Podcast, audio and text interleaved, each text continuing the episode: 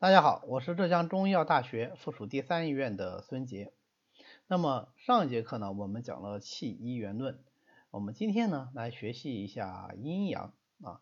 那么之前呢，其实我们已经提到过，阴阳呢实际上就是气机的变化，气往下往内的呢就是阴啊，向外向上的呢就是阳。我们就是根据这个把阴阳给分出来了。所以阴阳呢，是我们从中国文化上来说啊，对事物的最简洁划分啊，万事万物都可以分阴阳，没有什么东西不能分阴阳的。但是，那我现在在这里啊录音，我是阴呢还是阳呢？啊，或者我在杭州录音，杭州是阴呢还是阳呢？你能说得出来吗？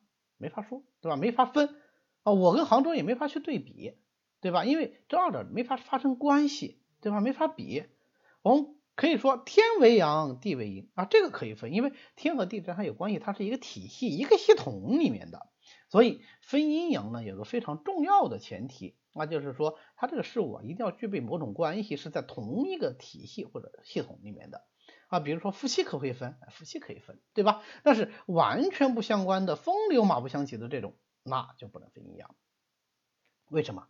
那你没法比较它的气机是向上还是向下嘛？上和下是相对的一个概念呀，对吧？那既然是这样的话，大家想一想啊，我的对比的这个对象发生了变化，是不是这个阴阳的属性自然也就发生了变化，对吧？比如说啊，就人来说，胸和背，胸和背比，胸为阴，背为阳；可是胸和腹比，胸为阳，腹为阴，这个就是对比的对象发生了变化。哎，那 凭什么背就是阳，胸就是阴呢？这个我们得回过头去再讲一下阴阳的初始概念啊，因为背和胸你用这个气机升降，可能一下还不太好理解。那我们刚才讲升降出入这个概念，它其实不是阴阳最初的这个概念，而是一个已经经过了发展和演化以后，经过了哲学抽象以后的这个概念。那阴阳最初始的概念是什么？其实阳就是指太阳啊，是基于太阳来判断阴阳的啊。那么太阳照下来，照得到的地方。就是阳，照不到的地方就是阴。好，我们人类居住在什么地方呢？我们过去总是择水而居的，对吧？都住在水旁边，水旁边还有座山，对吧？好，在山的那边，海那边，对吧？有一群南京，你好，山的那边，海的那边，山的哪一边能晒到太阳啊？山的南面能够晒到太阳。山的南面，山下有条河啊，我们叫水。就是什么？就是水的北面嘛，对不对？所以山南水北为阳，不仅仅是远古时代啊，我们现在也是这么生活的，对不对？在山的南面啊，水的北边这个地方房价就高啊，水的南面，山的北面这边房价就低。为什么？因为那暖和啊，那向阳啊，我们都喜欢住向阳的房子嘛，对吧？好，这就山南水北为阳。那再回到我们的问题上来啊，呃，为什么胸和背相比，背就是阳啊，胸就是阴呢？你想啊，哪晒的太阳多嘛？说我不知道呀，不太晒太阳。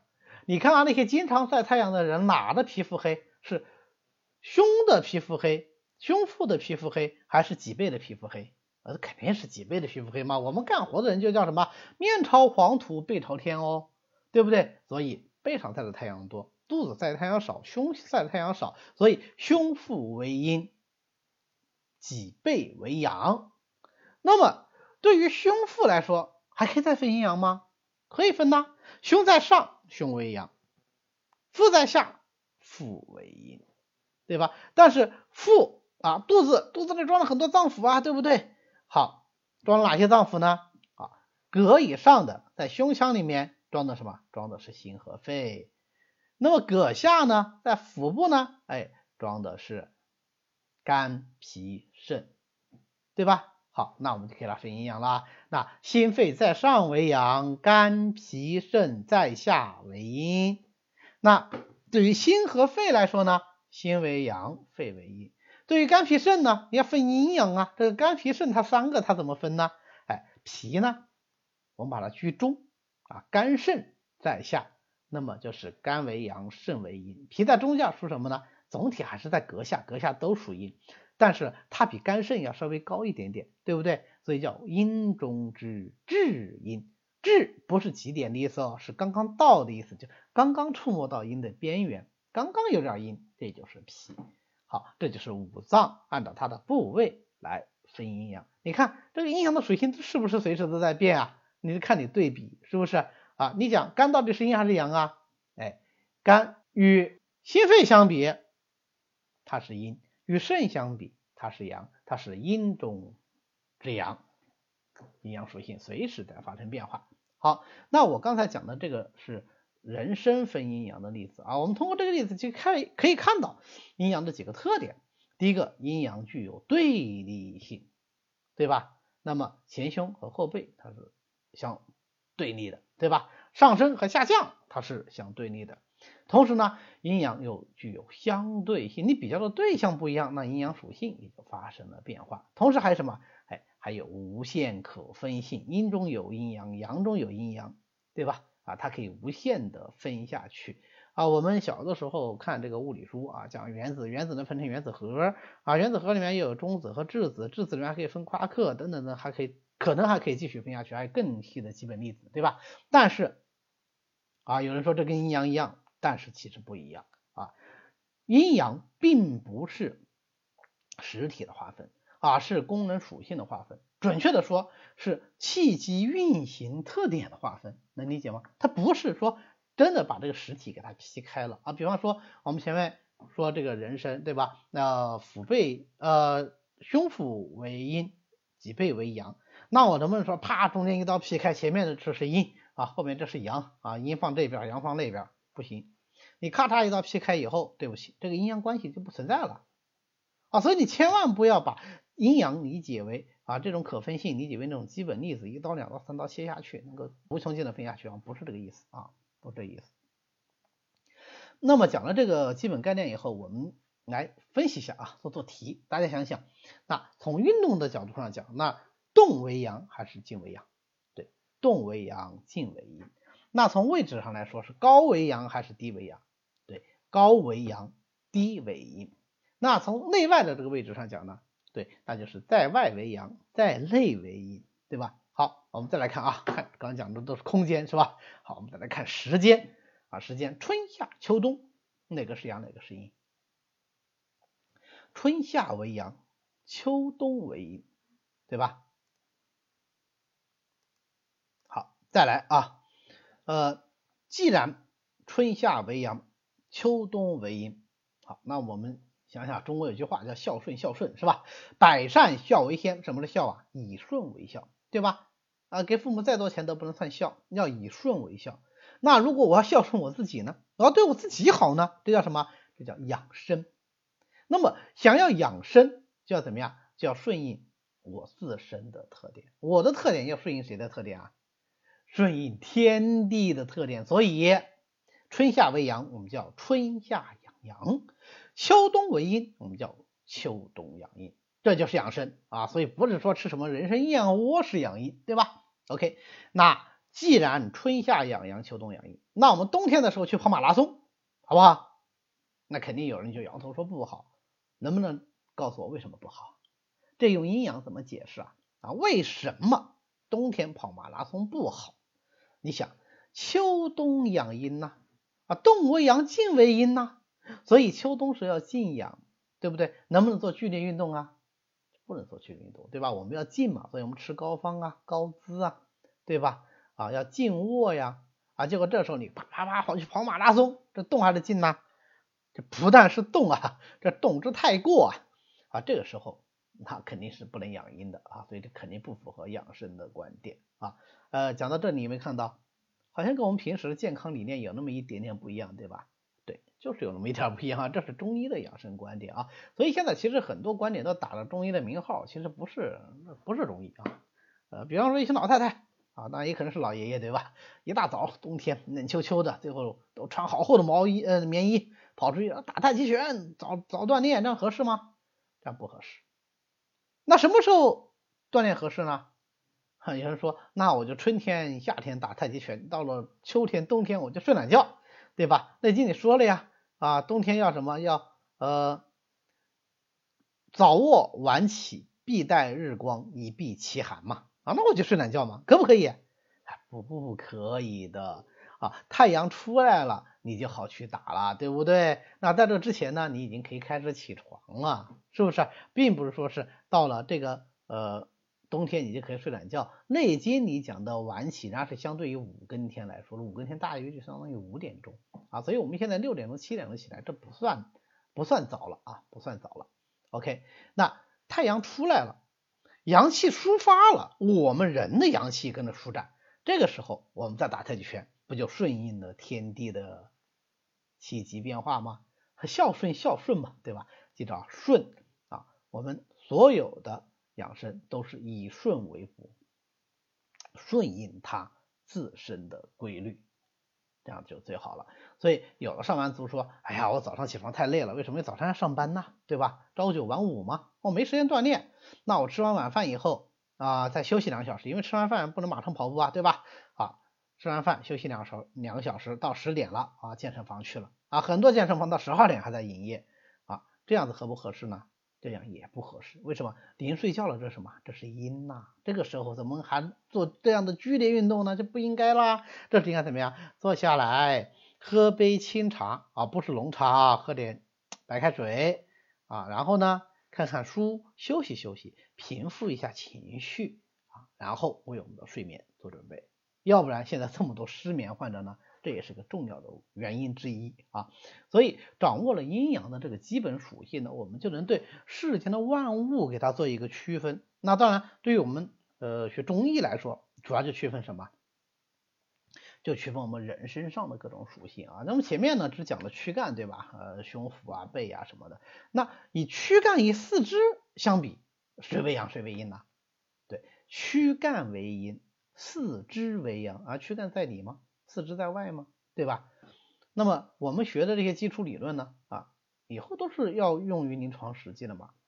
四肢为诸阳之本啊，四肢为阳。那大家想想，如果这个人的阳气开始衰退啊，他开始回缩、回缩、收缩、防守，那从哪个地方最开始出现症状啊？那就一定是四肢最先出现症状，对吧？啊，因为手和脚这个四肢啊啊，它属阳，那么手先出现还是脚先出现呢？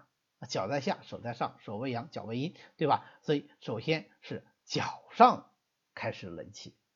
啊，所以反过来说，我要养阳气，我要从哪里养？我从脚上养，对吧？所以民间都有俗话说嘛，冷从脚下起，所以我们泡脚啊，足浴啊，养阳气。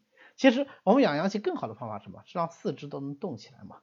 啊，这个动不是拼命的动哦，而说什么？啊，是我们走动走动，做做操啊，让它运动起来，这种微动啊，内经叫微动四极，四极就四肢的意思啊，微微的运动四肢是一种很好的。养阳气的方法，那我们平时来说呢，就什么啊，就是散步啊，就是步行呢，因为你走路，你的脚不就是在动吗？只要在动，它就是在养阳，这就是微动四极，对吧？这句话是《内经》里说的，是治疗水肿的七大原则之一。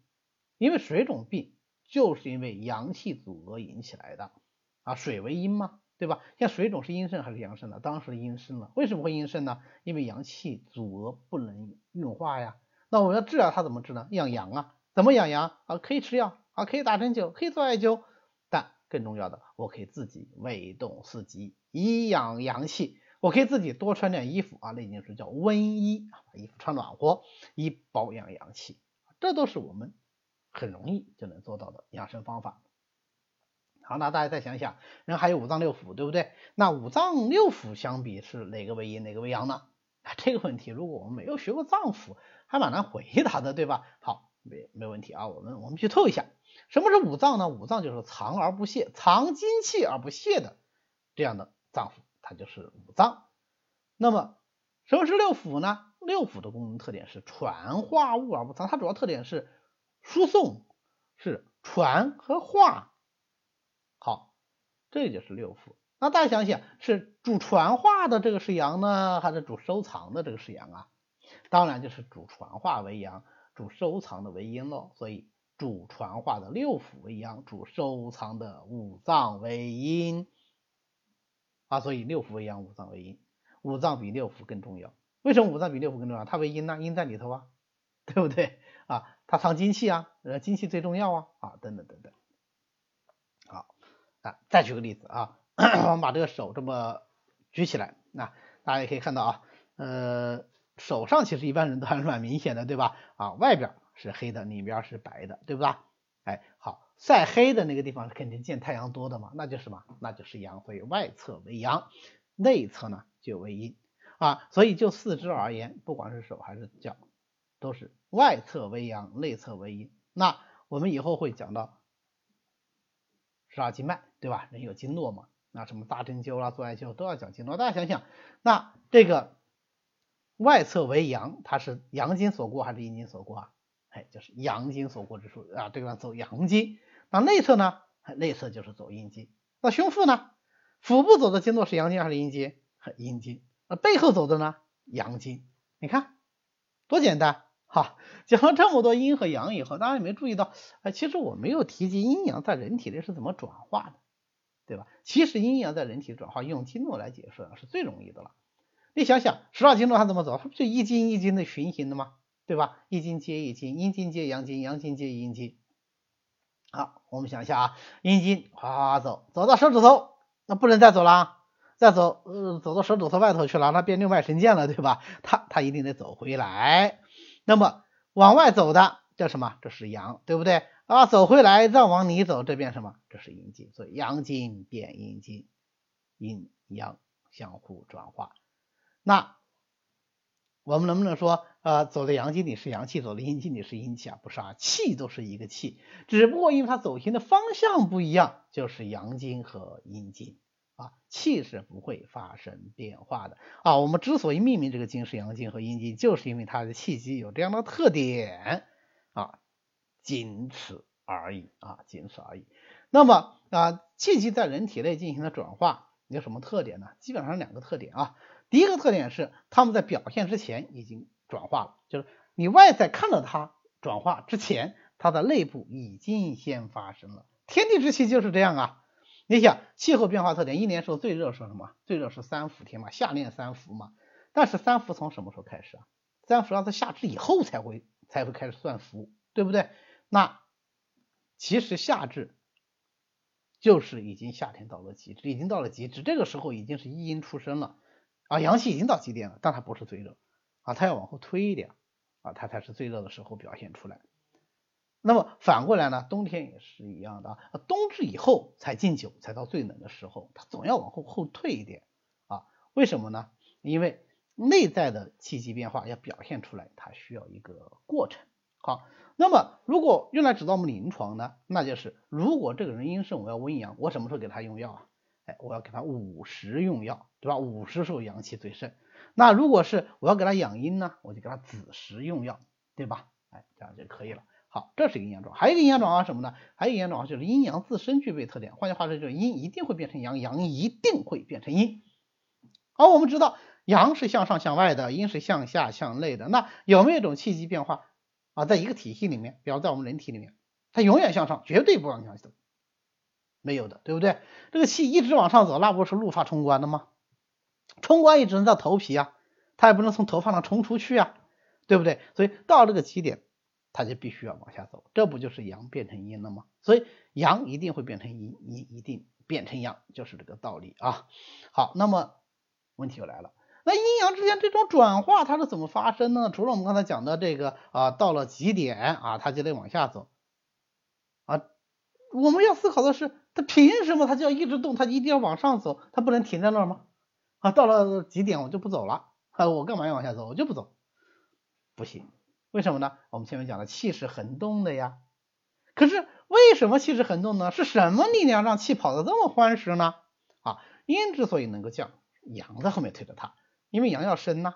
那阳之所以要升，是阴在后面推着它，阴要降啊。所以这样的话，我们就能画个图。啊，阴和阳它这种升降是相互影响的，我们就画一个太极图出来，对不对？好，那么阴要升是阴要降是阳要升，阳要升是阴要降，这个呢，它相互之间就建立了一个什么啊？阴阳交感的关系，阴和阳之间是相互感应的。阳说，哎，哥们儿，我要升啊，你说，哎，那行，我赶紧降快一点，这样呢就能形成一个良性的循环，这叫做阴阳的交感。啊，这是阴阳的一个特性。那么阴阳的这个交感特性就很重要。你有没有发现，如果没有阴阳的交感，那这个循升降循环能成立吗？不成立了，对不对？阳升到极点，哎，这这这个地方待的很好啊，我不我不走了好，你不走，你不走，阳升到极点它不走，那阴就不能降，对不对？好，阴降到极点它不走，那阳就不能升，那这个气就不就停滞了吗？阴阳不就不能交感了吗？那人就不就得病了吗？对吧？现在我们知道啊，阴阳交感是阴阳气机运动的原始动力之所在啊。之所以会有阳升阴降啊这样的一个基本特点，就是因为有阴阳交感的动力啊，这是它的原始动力所在啊。所以呢，我们刚才讲了啊，这个阳升阴降是气的运动方式啊，这个运动恒动就是由阴阳交感而推动的，是它的根本动力。啊，因为阴阳的这种交感，它是永远存在的，不会停止的。那么什么时候会停止呢？这个体系寂灭了，或者说这个体系异常了，它就会停止，那叫什么？那就叫做得病。好，那么关于阴阳的几个特性呢，那就全部讲完了啊。这是阴阳的最基本的特性啊。当然，关于阴阳的内容还非常非常之多啊。那后面我们还会持续的在讲其他内容的时候，再补充进去它的一些基本应用。